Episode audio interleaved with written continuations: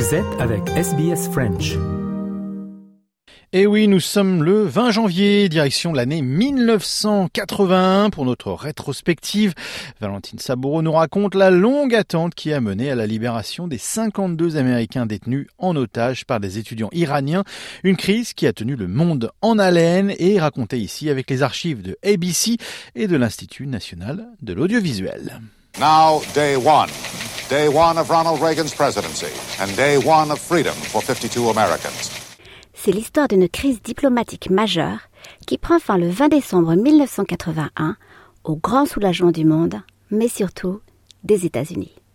52 diplomates et civils américains, retenus par des étudiants iraniens, sont en effet libérés après 444 jours de détention.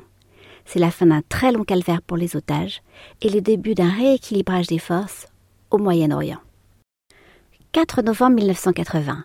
Plusieurs centaines d'étudiants islamistes se revendiquant de la ligne de l'imam Khomeini se massent devant l'ambassade américaine de Téhéran et en escaladent les murs.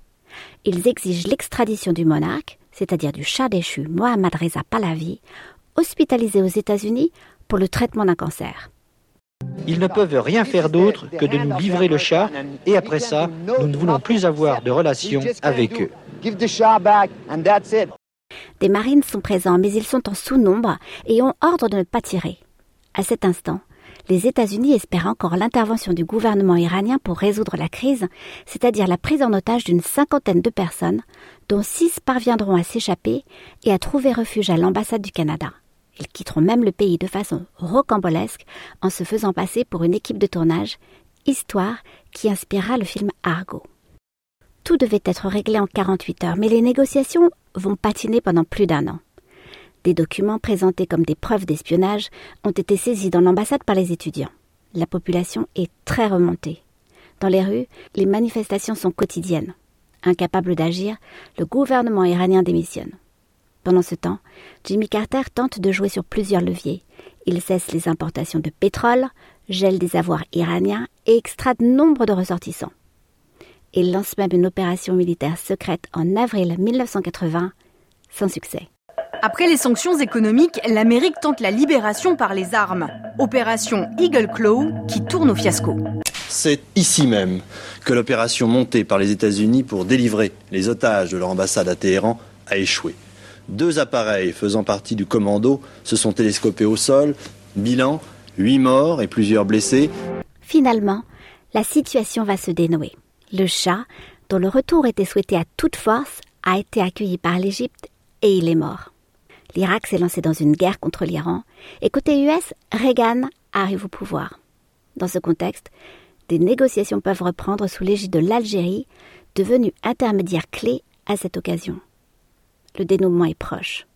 Le 19 janvier, les accords d'Alger sont signés. Les États-Unis s'engagent notamment à ne pas s'ingérer dans les affaires iraniennes, à restituer les avoirs gelés et à renoncer aux poursuites. Le 20, les otages sont libérés, aperçus entre autres par l'ambassadeur de Suisse. One of the last people to see the Americans in person just before the plane left was the Swiss ambassador Eric Lang. Two hostages, he said, had difficulty walking, but the others looked fit. They have aged, said the ambassador, and he referred specifically to the charge d'affaires Bruce Langen, an old friend of his at Will.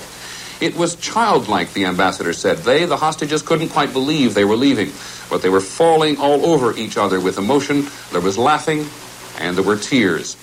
Ils sont transférés à Alger puis à l'hôpital américain de Wiesbaden, en Allemagne. Ils rentrent le 25 aux États-Unis. Victoire américaine? Le premier ministre iranien, M. Rajai, ne le voit pas de cet œil. Pour lui, la prise d'otage a permis de mettre à genoux la plus grande puissance corrompue du monde et remédier aux blessures subies par la société iranienne pendant 25 ans. En avril 1981, les relations diplomatiques entre les deux pays sont rompues.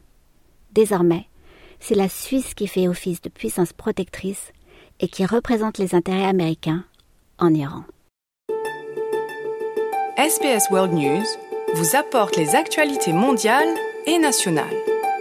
Écoutez les dernières nouvelles à la radio du lundi au vendredi à 18h et regardez notre journal télévisé sur SBS tous les jours à 18h30. Pour plus d'informations, sbs.com.au slash news.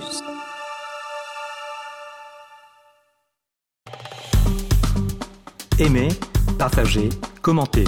Suivez-nous sur facebook.com slash sbsfrench.